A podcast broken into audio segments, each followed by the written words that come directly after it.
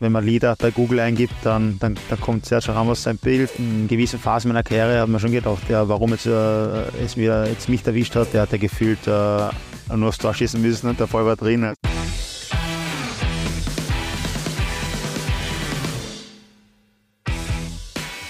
Meine Damen und Herren, Alexander Grünwald, heute bei mir in der Ansapanier. Äh, Alex, danke, dass du dir die Zeit nimmst. Und die erste Frage vorweg.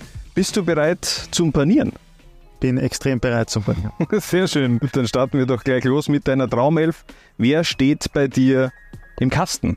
Heinz Lindner, mit dem ich zusammen Meister geworden bin 2013 und der uns in der Champions League auch äh, sehr gut vertreten hat. Und ja, deswegen nehme ich den Heinz Lindner. Warum den Heinz? Ich meine, du hast jetzt die Möglichkeit, eine Weltauswahl natürlich zusammenzustellen, aber du machst ein, einen Mix. Genau, bei mir wird das so ein bisschen ein, ein Mix zwischen internationalen äh, Stars und ein paar äh, Spieler, mit denen ich äh, persönlich etwas verbinde. Wie hat sich in deiner Meinung nach so das Torhüterspiel auch in den, in den letzten Jahrzehnten verändert? Ja, extrem. Äh, äh, früher war natürlich der Fokus äh, vor allem auf, auf, auf Tormänner, die die eine gute Tormanntechnik halt gehabt haben oder die, die Bälle gefangen haben. Ähm, heutzutage gehört ja zu einem, zu einem modernen Torwartspiel schon viel mehr dazu, also auch die fußballerische Komponente ein Tormann muss auch äh, ein guter Fußballer sein. Und wie man sieht dann teilweise auch, dass schon mit seiner Tormannkette, wie man so schön sagt, da aufgebaut wird, dass der Tormann quasi schon in den Spielaufbau mit eingebunden wird. Äh, dann sieht man, in welche Richtung sich der Fußball entwickelt und ja, dass diese Komponente einfach noch, noch viel wichtiger geworden ist jetzt in der modernen Zeit. Wichtig ist natürlich auch für einen Torhüter, wie die Leute vor dem Goalie agieren. Deshalb machen wir doch gleich weiter mit deiner Dreier-Abwehrkette. Wir beginnen links mit dem linken Innenverteidiger. Wer steht denn da bei dir in der Ansapanier? Linker Innenverteidiger will ich den Markus äh, Suttner, weil er ja mein langjähriger Teamkollege war, auch international gespielt hat äh, und ja, den äh, ich auch sehr wertschätze und nachdem er bei Düsseldorf ja äh, diese Position auch sehr gut bekleidet hat äh, und ich ja einen Mix mache, nehme ich den Markus da auf die halblinke Position. Das ist doch perfekt. Äh, wen stellst du dem Markus auf die Seite, also zumindest ins Zentrum der Abwehr als Innenverteidiger? Zentrum äh, wähle ich auch, äh, den Sergio Ramos. Das ist für mich einfach der, der Fixpunkt auch in der Mannschaft. Äh, kann mich nur nochmal wiederholen. Also äh, wenn, man, wenn man Lieder bei Google eingibt, dann, dann, dann kommt Sergio Ramos sein Bild und äh, auch seine ganze Mentalität, äh, auch äh, was er erreicht hat, äh, wie er das interpretiert hat als Innenverteidiger und wie torgefährlich er war und auch in den wichtigen Momenten immer da war, Champions League Finale und, und so weiter. Also ja, äh, das ist absolut mein Wunschspiel auf der Position langjähriger Real Madrid-Spieler, natürlich absolute Legende auch bei den Königlichen. Äh, sind die Madrider auch so ein bisschen dein Lieblingsverein international oder mit welchem Verein bist du generell aufgewachsen in deiner Kindheit? Ja, international, äh, da werden vielleicht viele nicht so mögen, ja, äh, ist äh, Bayern München, äh, der ja, Club, verständlich. Äh, zu denen ich die, oder denen ich die Daumen drücke. Das war früher schon, dass äh, so Sendungen gegeben, einfach im, im, im Fernsehen wie RAN, äh, wo man auf den deutschen Fußball äh, schon verfolgen konnte. Und äh, dadurch ist ein bisschen die Bindung äh, entstanden. Und ja, also wenn es international um etwas geht, dann halte ich zu Bayern München. Also von klein auf eigentlich, von klein weg. Ja, genau, also schon, schon sehr lange. Ja. Auch schon, schon vor den letzten zehn Meistertiteln war ich schon äh, Sympathisant. Also. Ja, mittlerweile etwas Auch in schlechten langweilig. Zeiten. ja, sehr gut. Ja, schlechte Zeiten. Also das ist, ja, das ist ja fast schon der Vizemeistertitel, äh, kann man bei den Bayern schon fast als, als verlorene Saison einordnen. Also das ist ja, ja Meckern auf sehr Mittlerweile hoch. ja. Ja. Ja, dann machen wir weiter. Eine Position haben wir noch offen in deiner Verteidigung. Wer komplettiert die Dreierabwehrkette? Boah, äh, rechts, rechts in der Verteidigung bzw. in der Dreierkette ist jetzt nicht äh, Innenverteidiger, sage ich, aber äh, ja, stimmt. Äh, dann nehme ich den, den Philipp Lahm dazu. Äh, auch wenn er jetzt vielleicht nicht in der Dreierkette innen gespielt hat, beziehungsweise ja, hat er teilweise auch auf der Sechs gespielt und dann Guardiola ist ein intelligenter Spieler und äh, den nehme ich da äh, auf jeden Fall dann dazu. Ich will ja in der Ansatzpanier nicht nur jetzt deine Elf wiedergeben, sondern so ein bisschen auch schauen, wie du dich fußballerisch sozialisiert hast in der Kindheit. Ähm, was waren so deine ersten Erinnerungen? Wann bist du zum Fußball gekommen und wer hat dich zum Fußball schlussendlich auch gebracht? Waren das deine Familie oder waren es doch eher die Freunde, die dich mitgenommen haben zum Fußballplatz?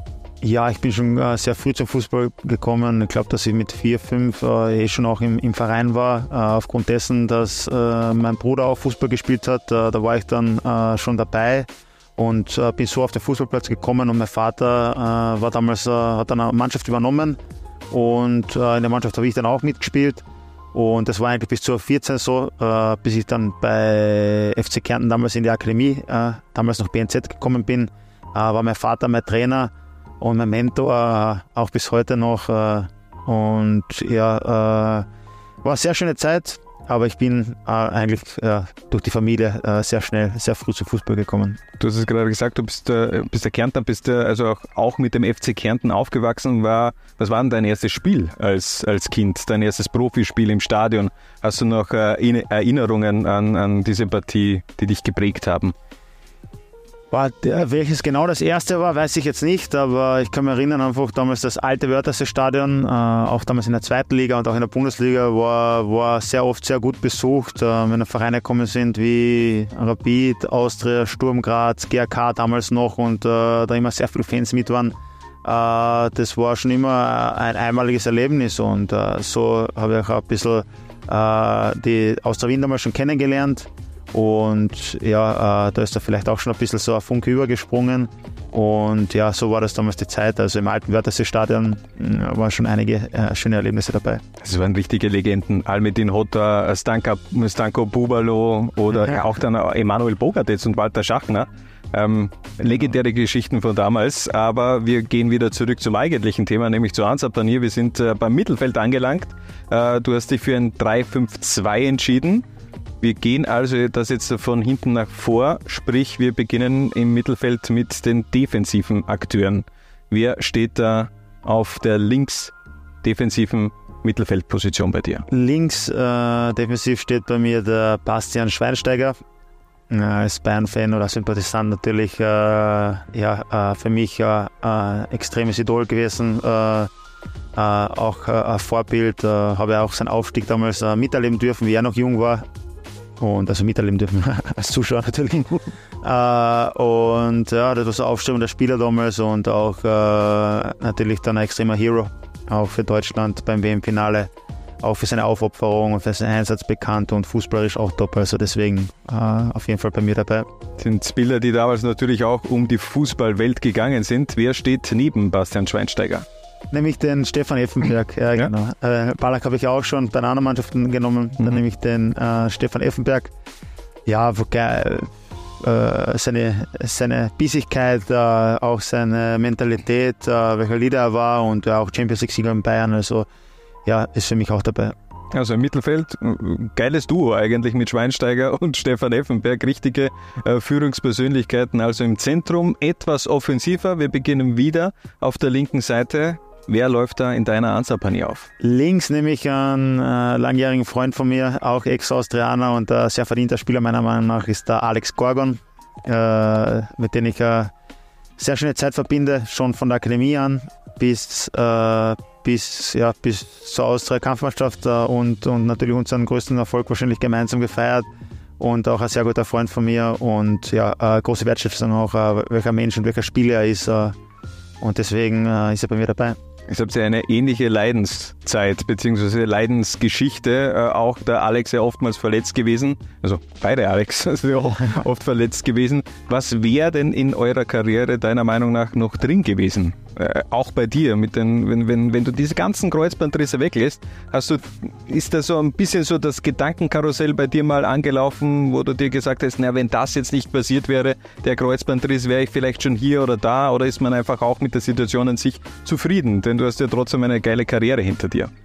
Ja, äh, jetzt in dem Alter äh, stelle ich mir sich die Frage jetzt äh, dann äh, nicht mehr so. Klar, äh, in gewissen Phasen meiner Karriere ich mir schon gedacht, ja, warum jetzt, äh, es mir jetzt mich erwischt hat und äh, dass man vielleicht den einen oder anderen äh, äh Transfer oder Schritt äh, äh, verwehrt hat und vor allem auch klar, ähm, auch in der Entwicklung natürlich sehr viel Zeit gekostet hat. Und ja, aber will jetzt auch nicht so viel jammern, das hat einfach zu meiner Karriere dazugehört. Ähm, das hat mich ausgemacht. Auf der anderen Seite äh, hat es das gezeigt, dass ich mich immer wieder nach sehr, sehr, sehr schweren Rückschlägen, also äh, bei Sportlerverletzungen immer wieder zurückgekämpft habe, immer wieder auf, auf, auf mein Level zurückgekommen bin und äh, das macht mir auch äh, sehr stolz, dass ich da ja niemals aufgegeben habe, sondern immer probiert habe, alles zu geben, um wieder am Fußballplatz zu stehen und beim Malik Skorgon war das auch so ähnlich.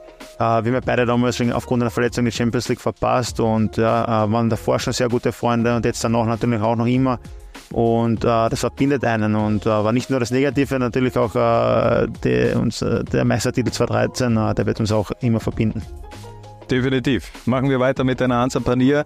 Äh, zentral im offensiven Mittelfeld. Wer steht hinter den beiden Stürmern? Äh, Zinedine Sidan äh, ist ja, war für mich äh, vielleicht sogar der beste Spieler äh, aller Zeiten. Äh, das ist einfach so mit seiner Eleganz, mit seiner Geschmeidigkeit. Das ist jetzt kein so ein äh, typischer, sage ich mal, so Unterschiedsspieler, wie es heute ist. So die, die, die viel ins 1 gegen 1 gehen und äh, drei Spieler gleichzeitig ausspielen aufgrund ihrer Schnelligkeit auch sondern der hat das äh, so viel äh, Lösung gehabt, mit seiner Eleganz, äh, mit seiner Technik, natürlich auch eine gewisse Dynamik, eh klar.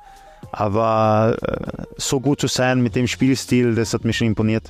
Das war gefühlt mehr Kunst als Fußball, wenn, wenn Zinedine Zidane am Platz war. Das ja. nämlich äh, äh, ähnlich. Eine Position im Mittelfeld haben wir noch offen. Wer ist äh, im rechten offensiven Mittelfeld bei dir? Rechts ist äh, bei mir David Beckham. Äh, das ist auch so ein Spieler, der mich immer schon beeindruckt hat. Äh, auch sein Lifestyle, aber auch seine Freistöße damals da hat man sich schon einiges abschauen können und äh, das war auch so ein Spieler, äh, der, der mir extrem äh, gefallen hat und der mir jetzt als Typ äh, auch nach seiner Karriere noch immer gefällt. Wo hat er dir am meisten imponiert? Manchester United oder? Ja, klar, bei Manchester United ja. war das schon, äh, sagen wir mal, sehr Primetime und äh, da äh, habe ich auch so im Kopf auch für England, äh, da hat er mal sein entscheidendes Freistoßtor geschossen zu 2-2 gegen Griechenland, glaube ich, für die genau. Qualifikation. Ja. Und das sind so Momente, ähm, die ich mit ihm äh, verbinde. Und ja, äh, auch die so, hat immer so geile Schuhe, Fußballschuhe gehabt, immer die neuesten in alle Farben. Und das war natürlich für uns Jungen äh, damals äh, sehr interessant. Natürlich auch eine Stilikone, David Beckham. Zwei Positionen haben wir noch offen, zwei Stürmerpositionen. Wer ist links vorne bei dir? Links vorne ist für mich der äh, Philipp Rosener auch äh, ein sehr verdienstvoller Spieler bei der Austria, ein sehr guter Freund von mir und äh, ja, das stelle ich dorthin, äh, weil ich natürlich hoffe, sollten wir mal mit der Truppe antreten, dass er die Form von 2013 dann wieder hat. Ja, aber ganz ehrlich, hast du dir damals diese Leistungsexplosion erwartet, äh, als er zu euch gewechselt ist? Der ist ja wirklich am, es war so ein Last-Minute-Transfer im Jahr 2012 wo er dann in den, den Wochen davor schon bei der Admira richtig performt hat, aber dass er dann nochmal 27 Tore drauflegt, das war eine Wahnsinnssaison. Ja, äh, na, erwarten äh, konnte man das einfach nicht, weil ja, ich glaube, der hat dann 32 Tore geschossen äh, insgesamt in der Saison. Mhm. Also wenn man das erwartet, dann ja, äh, das geht, geht, geht eigentlich gar nicht. Und wie schwer das zu erreichen ist, sieht man in, in, in äh, aufgrund der Geschichte, dass es ja äh, sehr, sehr schwer ist. Und ja, bei uns hat er natürlich einen sehr, sehr großen Anteil daran gehabt, dass, äh, dass wir als Mannschaft den Erfolg feiern äh, durften. Äh, ja, der hat gefühlt äh, nur aufs Tor schießen müssen und der Fall war drin. Also da war ein Match dabei, kann ich mich erinnern, wo wir gar nicht so gut gespielt haben und auf einmal aus dem Nix äh, hat der Hose zwei Tore gehabt. Also das war äh, schon ein Unterschiedsspiel auf jeden Fall. Und solche Spieler brauchst du daneben in, in solchen außergewöhnlichen Spielzeiten wie damals 2012, 2013. Die letzte Position, ein Stürmer haben wir noch offen. Wer sorgt neben Philipp Hosiner für die Tore? Dadurch, dass der Rose link, äh, Rechtsfuß ist und dann nehme ich auch, äh, ich hoffe, das stimmt, weil ich persönlich jetzt nicht so oft ein Spiel gesehen habe, aber Andy Ogris. Andy Ogris? Äh, Andy Ogris, äh, eine absolute Austria-Legende, äh, nehme ich dazu. Äh, auch äh, weil ich ihn als Typ extrem gern mag. Äh, auch äh, klar, äh, ist natürlich eine Generation oder zwei Generationen vor mir, aber ja, äh, habe noch heute täglich, oder nicht täglich, aber sehr oft mit ihm zu tun, weil er ja bei uns auch in der Scouting-Abteilung ist und da trinkt man das einen, einen oder anderen Kaffee. Und ja, wenn man dann Videos von ihm anschaut, wie er gekickt hat und welche Mentalität er gehabt hat und auch als Fußballer, Und vor allem auch jetzt als Mensch, wie er immer zu mir war, seit ich bei der Austria bin, ja, äh, da will ich ihn unbedingt dabei haben bei dieser Mannschaft. Ja, sensationell. Alex, das ist eine äh, richtig gut durchgemischte Ansapanier. Ich bedanke mich für deine Zeit und ich bedanke mich natürlich auch eu bei euch fürs Einschalten. Bis zum nächsten Mal, wenn es wieder heißt, Laula 1 paniert. Danke, hab gern paniert.